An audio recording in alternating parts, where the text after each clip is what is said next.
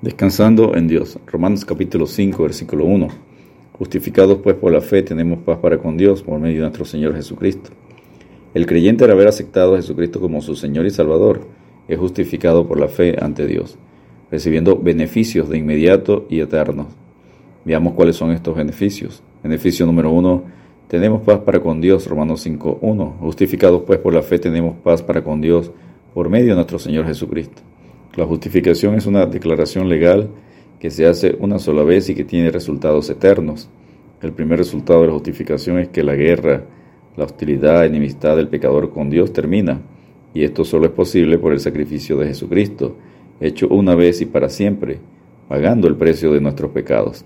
Enseña Colosenses 1, versículos 21 y 22, y a vosotros también que erais en otro tiempo extraños y enemigos en vuestra mente, haciendo malas obras, ahora os ha reconciliado en su cuerpo de carne por medio de la muerte, para presentaros santos y sin mancha e irreprensibles delante de Él. Beneficio número 2. Tenemos acceso a la gracia. Romanos capítulo 5 versículo 2, parte A. Porque también tenemos entrada por la fe a esta gracia en la cual estamos firmes.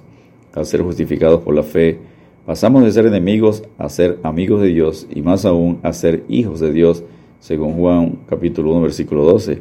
Mas a todos los que le recibieron, a los que creen en su nombre, les dio potestad de ser hechos hijos de Dios. Tenemos acceso al lugar santísimo, al trono de la gracia, como enseña Hebreos 4:16.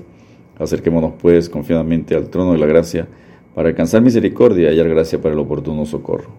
Beneficio número 3. Nos regocijamos en la esperanza de la gloria de Dios. Romanos capítulo 5, versículo 2, parte B, hasta el versículo 5 y nos gloriamos en la esperanza de la gloria de Dios. La fe, la esperanza y el amor son la esencia misma de la vida cristiana. Nuestra relación con Dios empieza con la fe, que nos ayuda a aceptar que la muerte de Cristo nos salva de nuestros pecados pasados, presentes y futuros. La esperanza crece a medida que nos enteramos de las promesas de Dios en cuanto al futuro. Y el amor de Dios llena nuestras vidas y nos capacita para alcanzar a otros. Los tesalonicenses dieron ese ejemplo en primera de Tesalonicenses capítulo 1 versículos 2 y 3. Damos siempre gracias a Dios por todos vosotros, haciendo memoria de vosotros en nuestras oraciones, acordándonos sin cesar delante del Dios y Padre nuestro, de la obra de vuestra fe, del trabajo de vuestro amor y de vuestra constancia en la esperanza en nuestro Señor Jesucristo. Beneficio número 4. Nos regocijamos por recibir el amor de Dios. Romanos capítulo 5, versículos 5 al 8. Romanos 5, 5 y la esperanza no avergüenza porque el amor de Dios ha sido derramado en nuestros corazones por el Espíritu Santo que nos fue dado. Dios derrama en el creyente su amor como evidencia de haber nacido de nuevo.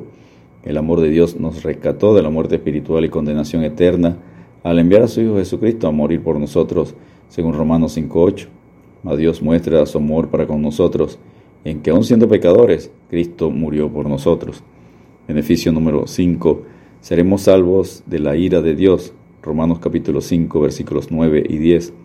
Pues mucho más, estando ya justificados en su sangre, por él seremos salvos de la ira.